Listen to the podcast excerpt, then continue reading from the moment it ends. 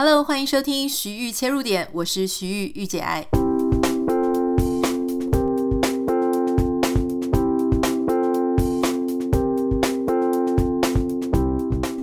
Hello，欢迎你收听今天的节目。今天的节目要跟你分享一本我觉得非常好看的书。那我们今天的主题呢，就会环绕这个主题。这本书是天下文化出版社出的，叫做《为什么要睡觉》。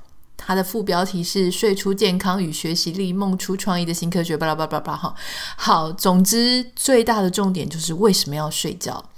这个作家不得了，这个这本书非常的好看。那我待会会跟大家讲一些里面的内容哦。这个作家呢，他自己本身是英国的一个科学家。那他曾经在哈佛的医学院担任精神病学教授，现在呢是加州大学伯克莱分校的神经科学暨心理学教授，而且创立了人类睡眠科学中心。好，也许你会觉得说啊，你大概可以想象得到说，哦，人为什么要睡觉？我们以前就知道了嘛，哈，可能会让你的精神更好，学习能力更好。然后呃，活得比较久一点，心情比较愉悦一点，等等的。可是说真的，之前真的很少很少有人去研究说，为什么人类需要睡眠啊？我们讲了很多睡眠的好处，零星的。可是到底为什么一定要睡觉呢？这件事情呢，其实好像很少被实证研究去很认真的、呃、讲解过这件事哈。好，那这本这本书里面呢，其实因为他自己，你可以发现，我们刚刚谈到这个作者的背景，你就知道他是一个科学家。科学家厉害在什么地方呢？就是他会用各式各样，他们会去搜集各种的科学证据来论述这整件事情，让你非常的好了解为什么人类一定要睡觉。好，那甚至呢，你会想说，其实。人类睡觉这件事情，我不知道你是一个好睡觉的人还是不好睡觉的人哈。有些人呢，就是睡眠障碍真的是一直是大家非常困扰的问题。像我妈妈，她就是那种非常难睡觉的人，一个晚上呢，她就会睡醒，就是会醒来好几次。我先生他也是那种所谓非常催眠、很容易清醒的人，就是你稍微翻个身啊，有一点声响了哈，他就很容易醒过来。所以常常我睡觉起来之后呢，他就每次问他说：“诶，你昨天晚上有睡好吗？”他就会说没有睡好哈，因为半夜醒来好几次。我觉得我还蛮幸运的，因为我是那种像哆啦 A 梦那个叶大雄。我就是那种三秒钟会立刻入睡的，大概十之八九，百分之九十五以上的时间啊的次数，我应该都是三秒入睡，然后一觉睡到第二天。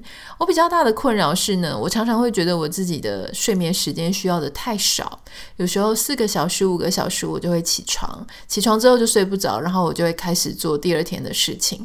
长此以往呢，你会觉得说，诶。好像某几天你都还 OK，可是一个月里面总是会有那么几天，我整个会睡到不省人事，好像累积了好多天那种睡不饱的感觉，然后一次睡它个两天三天这样哈。好，我们从头来讲这件事情，就是说这本书里面有提到说，不管你从什么角度来看了哈，睡眠都很像是那种生物现象里面最愚蠢的一件事，怎么说呢？因为现在你在睡觉的时候，你就没有办法去采集食物啊，你没有办法去社交啊，你也没有办法去找你这个生殖的对象啊。哈，通常不是生物界里面大家活着最雀跃的事情，就是要去繁衍后代，找生殖的对象，而且要不就是要找吃的，维持自己的生命嘛。哈，然后要躲避这个呃猎呃躲避你的天敌来猎捕你。可是睡觉的时候，你什么都不能做，你连躲敌人你都不行，所以怎么看起来呢？睡眠感觉都是一件好像很笨的事情啊，不怎么需要的事。好，那这个就很奇怪了。那为什么这么？如果它是完全没有用处的，如果它是一个完全不需要存在的一种人类行为，那怎么在人类这种演化的过程当中，它没有被舍弃掉呢？啊？如果你真的不需要睡觉，睡觉一点都不重要的话，那应该是那些需要睡觉的人，早早他就物竞天择，他早就不会再存在这个世界上。所有留在这个世界上的人都应该要是哦，我都不用睡觉，所以我就是属于比较优等的，我就继续演化了下来。No，睡眠它居然继续的被保存了下来，而且有些人需要的睡眠时间还很长。这表示呢，睡眠它其实基本上它有它的一些功能。好，有一位睡眠科学家说的呢，如果睡眠没有提供任何关键性的重要功能的话，那就是演演化犯下最大的错误了哈。换句话说，这个是有一点啊。呃就有一点是负面的去陈述这个句子，有点难理解哈。好，正面的陈述就是说，因为它被演化下来了，所以它肯定是有一些什么样很重要的功能，只是那个功能呢，一直都没有被大家或是被科学家好好的研究。好，所以这个睡眠它持续存在呢，好，就是所有的物种都会睡觉哦。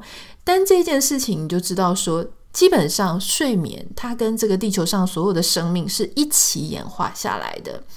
那它在生命诞生之后不久呢，应该就是会有出现这个睡眠的行为。所以基本上，它一定有它强大的好处。好那你就想说是什么好处呢？那这一整本书就会给你娓娓道来。那我觉得很有趣，因为你可能没有办法透过一页两页啊，一张两张就立刻知道所有睡眠的事情。可是每一章呢，他都会跟你讲一些，嗯，我觉得蛮有意思的事哈。例如说，我们常常之前会讲说，诶，你是晨型人还是你是夜猫子？我不太知道各位是你自己会把自己定位成是晨型人还是夜猫子。我自己本身应该算是晨型人了哈，特别像我之前在接受采访的时候，我有说有一段时间呢，那时候我刚自己出来当作家，自己经营自己跑通告，经营个人品牌。但那一段时间，因为我离开公司的这个轨道嘛，哈，以前当上班族的时候，你永远都是拖到最后一刻啊。我那时候就算过，说我一定要在七点四十五分离开家门，然后呢，出去开车，然后坐公车，哈，或是骑机车去坐捷运。我一定要在七点四十五分踏出我家，我才有可能在该上班的时间、该打卡的时间到达我们的公司。所以这个七点四十五分往回算呢，哈，大概我花三四十分钟时间换衣服、化妆，呃，洗这个洗脸、刷牙等等的。那我们就是一定要拖到最后一刻才要出门上班。可是我那个时候后来自己出来经营自己的个人品牌的时候呢，因为开始没有任何压力，你要几点起床？然后呢，也没有人要你打卡，所以你必须要自己管自己的时候，我那个时候精神非常紧张，因为我在书里面有讲过，就说其实啊，自己在家工作，个人工作者跟失业只是一线之隔。在旁边的人看起来可能觉得很像，就是说你现在就是失业，所以你才可以有一大堆时间，什么经营自媒体呀、啊，写部落格啦，然后经营粉丝团啊。其实你是失业在玩吧？可是你自己会觉得说不是，那是我在经营个人品牌哈。那到底要怎么样区分呢？我那个时候就有一个方法。我就是每天早上，哦，大概夏天五点起床，冬天六点起床，我就让我自己比我以前要上班的时候更早更早起床，那样子很规律的起床呢。第一个是因为我早上我自己知道我早上精神比较好，不管是读书啦、工作、回 email、写作，我一定要在那种中午十二点以前把它完成，我的效率是最好的。所以我那个时候呢，我就是这么早起床，然后做一大堆事情，然后下午呢再开始去参加活动啊，拍摄夜配照片啊，或是去上通告等等的。那你就会想说，哦，那你就是成型人。可是当然也有，这个世界上也有另外一群很大多数的人哈，是夜猫子。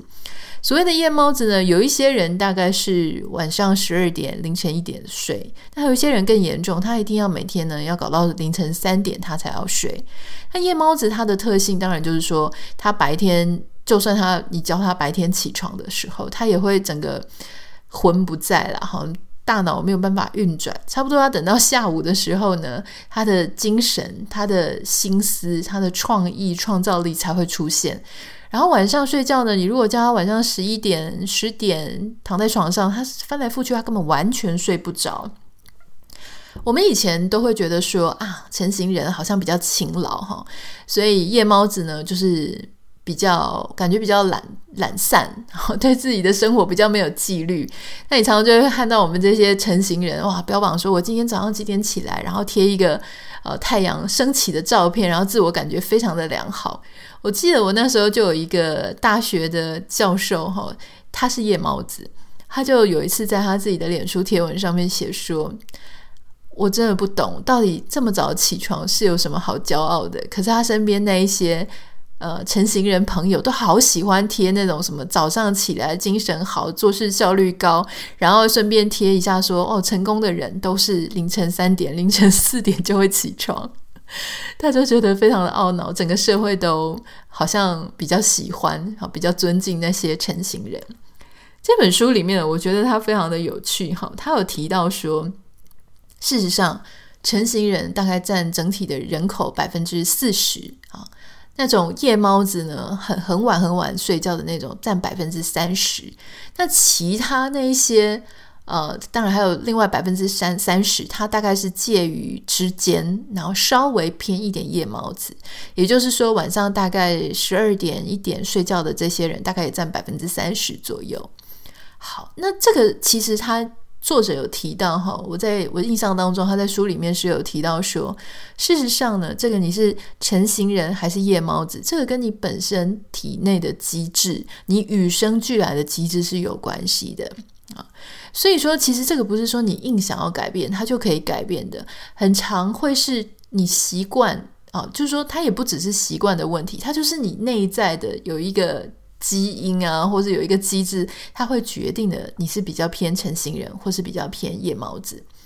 那作者因为他说他自己是夜猫子，所以我觉得他有点在帮夜猫子讲话了哈。他就说，其实你要知道，人类啊，以前在群居哈，那还没有进入到这个工业社会，还没有进进入到资本主义社会的时候，人类其实要在野外哈，他要游牧，他要跟很多野生动物在一起的时候，其实一定要有。晨型人也要有夜猫子，这样可以干嘛？这样可以日夜轮流守护，好让大家同时睡觉的时间呢缩短。缩短可以干嘛？缩短就可以有人护卫这个群体嘛，哈，你就可以减少说你完全没有人在轮班、在轮值。好，那万一到时候野生动物跑进来，然后把人家全毁，或是造成一些危险，那个就很很大的问题了。所以这个是他的论点，然后我觉得蛮有趣的，哈。不太知道你听到这里感觉怎么样？五秒钟音乐之后，马上回来继续跟你分享。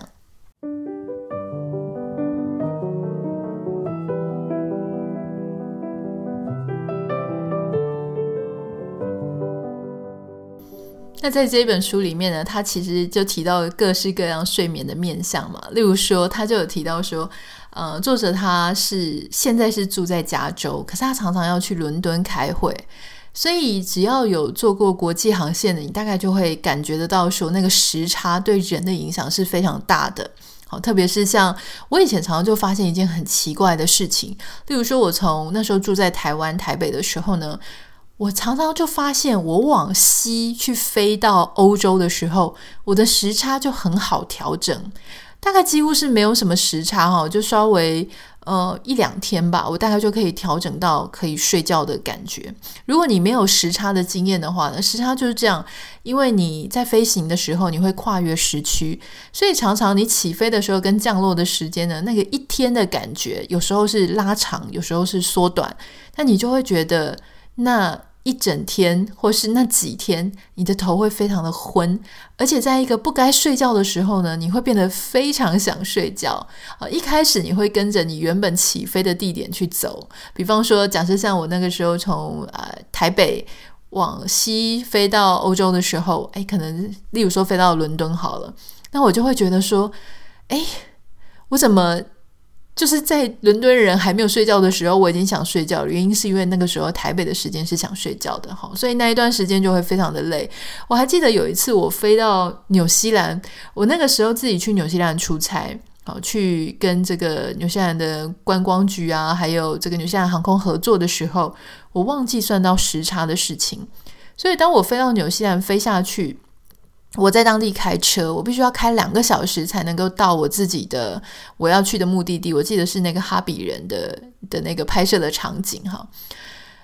我那时候那两个小时，我真的开车开到吓死我了，因为我从来没有一次就是时差这么的严重。当我下飞机的时候，我记得还是一个白天，好，大概早上十点、十一点，我觉得很好，视线很好，视野很好。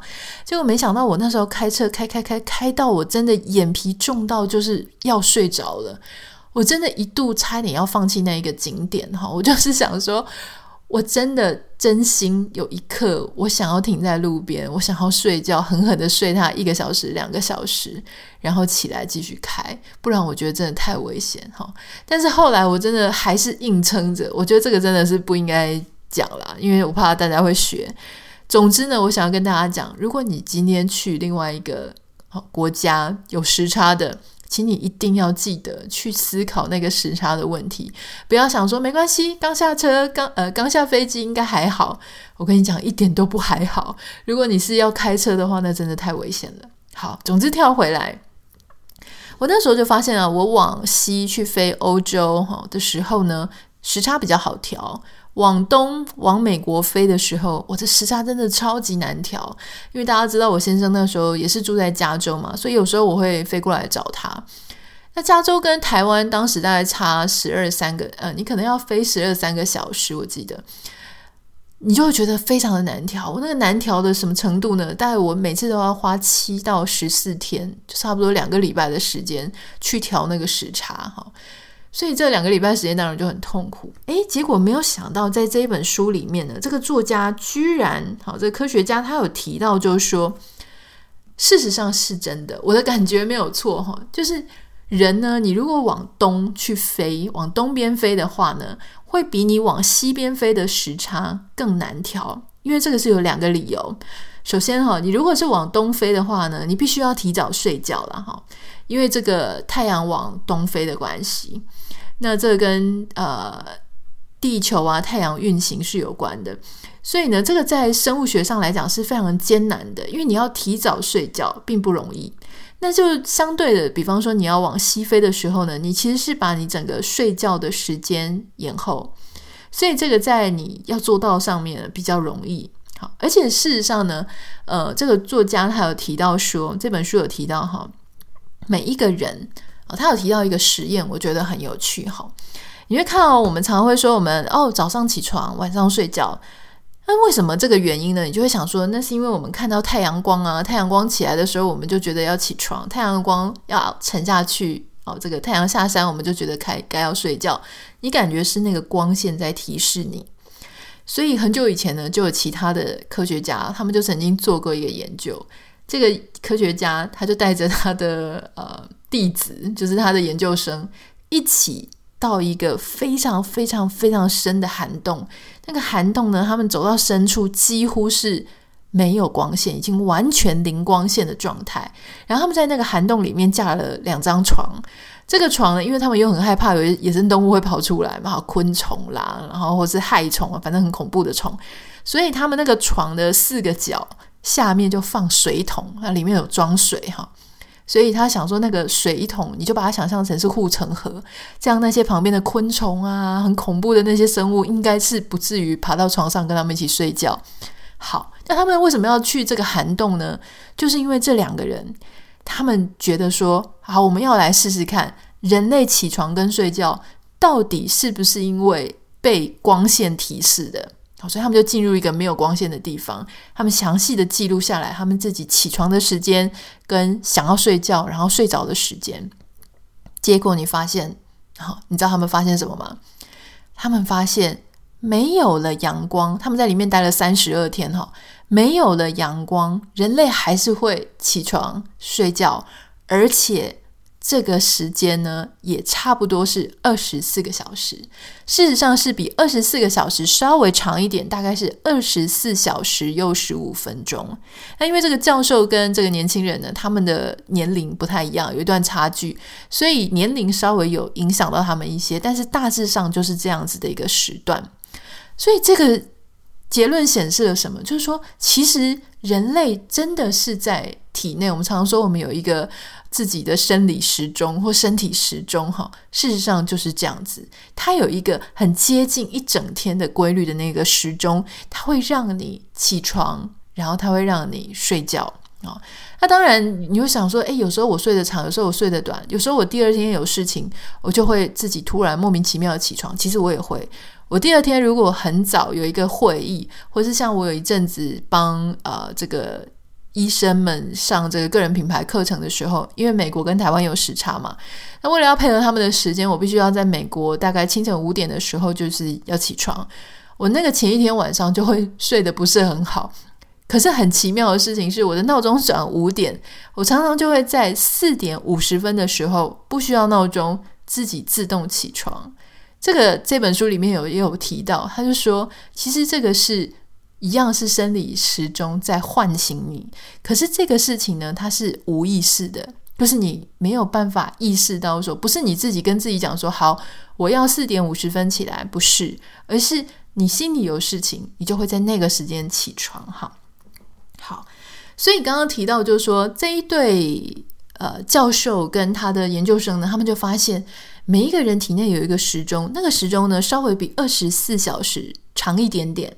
好那他就提到说，那你看，如果说我们在飞飞机的时候往西飞，那那一天呢，你的一整天的时间会被拉很长，好，因为你可能晚上呃起飞，然后飞到那里的时候呢，可能是早上或者下午，所以你整个一整天的时间是被拉长了。对你来说，绝对那一个身体的感觉是比二十四小时长。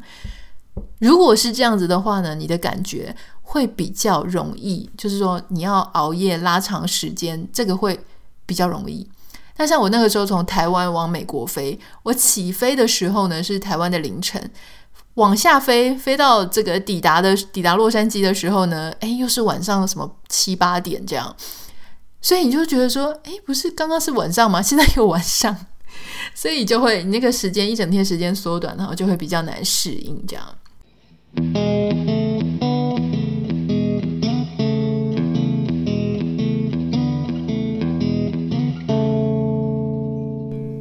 外呢，他还有提到，我觉得你也会很有兴趣的是关于咖啡因哈。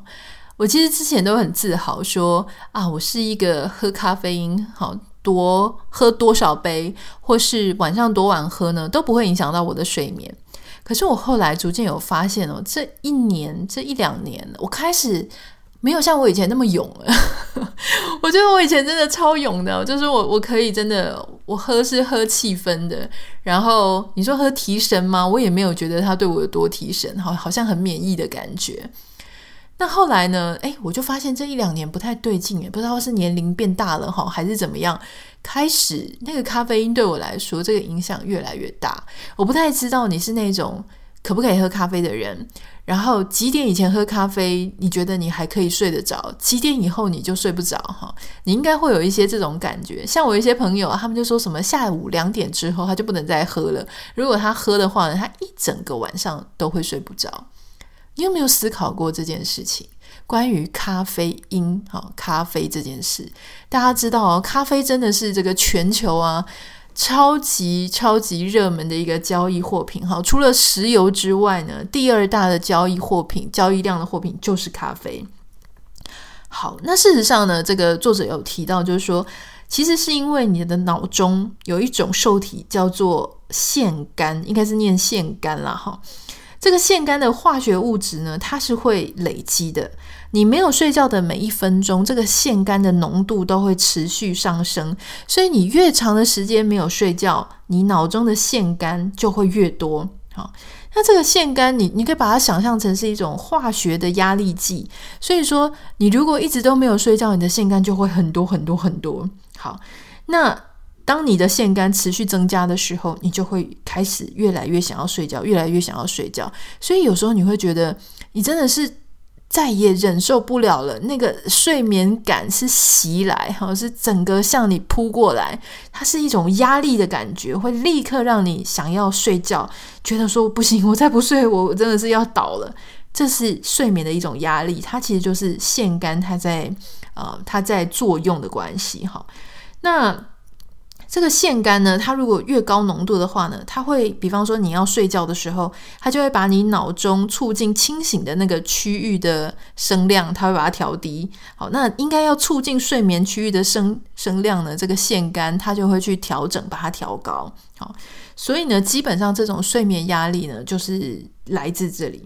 可是当你在喝到咖啡因的时候，这个咖啡因呢，它会去遮盖腺苷的睡眠讯号，所以你就说，为什么喝了咖啡因之后我不会想睡觉？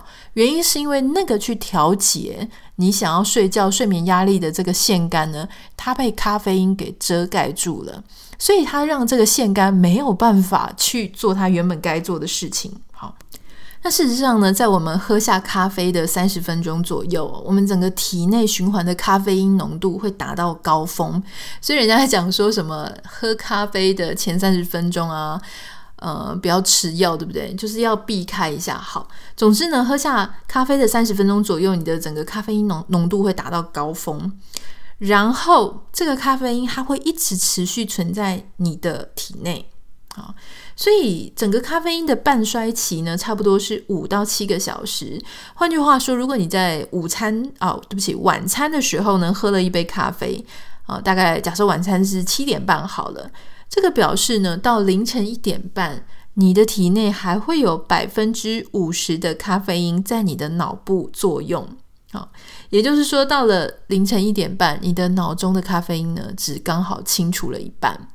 那你想说，诶，只剩百分之五十，这个百分之五十其实还是非常强而有力的哈，因为在整个咖啡因完全消失之前呢，还有许多分解的工作，所以你的脑子就要持续跟咖啡因的力量去抗争。一方面，他想要睡觉，他该睡觉了，可是咖啡因一直不让他睡觉，所以这个时候呢，晚上你就会觉得说很难以入眠啊，或是你睡的时候睡不安稳。所以很多人就会不不懂，就是说，哎，我只不过是多喝一点点，我只是多喝一小杯 espresso，好，可是你却会觉得说，哎，那个晚上睡不好。而且你会觉得说，假设我不是晚上喝，我是下午的时候，诶，三四点的时候喝，可是我晚上睡不着。很多人他不会去把它连接在一起，因为他觉得已经过了好多个小时了。可是他没有想到的事情是，咖啡因真的可以存在你的体内非常多个小时，而且继续的、继续的去影响你。那咖啡因当然不是只有在咖啡里面会有嘛，哈，咖啡因呢里面它可能会在咖啡里会有，它在茶某一些茶，或是某一些能量饮料，哈，或者是说像一些黑巧克力啦、冰淇淋里面，或是有一些减肥药啊跟止痛药里面，它都会有。那有一些人他就会说啊，因为他都喝低卡的、低咖啡因的。那事实上，低咖啡因的咖啡因，好，跟正常的比起来，低咖啡因大概是它不是零哦，它是还是有大概百分之十五到三十。好，所以说如果你喝了三杯低咖啡因的咖啡，它基本上就跟你喝一整杯哦，就是浓度正常的咖啡因的咖啡是一样的。那提到说，有一些人他对咖啡因很敏感嘛，像我刚刚讲的，像我们那些朋友，他们一定要什么啊、呃，早上、中午就喝完了之后就不能再喝。可是像有一些人，他对咖啡因呢比较不敏感，其实是因为呢，每个人的肝脏当中的酵素。好，它在这个消除你身体系统当中的咖啡因，这个酵素的版本是不太一样的。你就把它想成是每个人的与生俱来的那个酵素的型号不太一样，版本不太一样。哈，所以有一些人呢，他需要花很多很多的时间去消耗那个，去代谢掉那个咖啡因。有一些人呢，他可能比较快。所以这个就是我们常会觉得说，诶，为什么同样的一杯咖啡，它对不同的人效果是不太一样的？好。可是呢，还有一个东西，在我们今天节目结束之前，要跟大家分享一个，就是你要小心咖啡因崩溃。好，什么叫做咖啡因崩溃？如果你常常就是想要用咖啡让自己维持清醒到深夜哈，你要自己要小心，要有心理准备哦哈，因为呢，你很可能会出现像咖啡因崩溃的这样子的现象。好。这个时候呢，你可能会觉得自己更难专注做事情，更难的专注，好像会特别特别的想睡觉。我们刚刚已经有提到，就是说，呃，因为这个咖啡因它会阻挡腺苷，好，这个阻挡那个调节我们到底应该清醒还是入睡的腺苷，它会把它遮蔽嘛，哈。所以事实上呢，这个腺苷呢，它为了要去抵抗这个咖啡因，好，它会一直一直提高。可是呢，因为它又被咖啡因这个筑起来的这个墙给挡住了，所以这个腺苷呢，它受刺激，它就它要发挥功能嘛，哈，你知道，大家要发挥功能的时候，它只好越加的去分泌更多更多的腺苷。所以，可是你想说，诶，平常很好跨越的那个墙，现在被咖啡因筑得这么高，那我只好一直分泌，一直分泌，一直分泌。所以，一旦一旦我们把这个咖啡因的障碍拆除之后呢，你就会发生非常严重的反弹。好，也就是说呢，你这个时候如果你你比方说有些人说戒咖啡因的时候是非常痛苦的，甚至他会想睡的程度呢，不会是你平常没有喝咖啡那种想睡的程度，你是等于是之前喝咖啡因，然后他为了要去冲破那个咖啡因的强度，累积的腺苷浓度非常高剂量的腺苷，它。一直去逼你睡觉，所以这个时候呢，你就会觉得哇，你整个就崩溃了哈。这个叫做咖啡因崩溃。换句话说呢，你就会遭受到更强烈的睡眠欲望的袭击哇。所以你要知道，就是说啊，其实我们现在平常说哇，喝咖啡好香、好浓、好纯哈，可是事实上，你的体内呢，都会跟跟随你摄取的食物、摄取的营养、摄取的一些。物质它会有非常剧烈的变化，所以回到这个当然只是这个书当中一部分，但因为非常的精彩，所以一定要推荐你要去看一看哈。因为真的古往今来呢，真的是太少人很有系统化的去研究睡眠这件事情。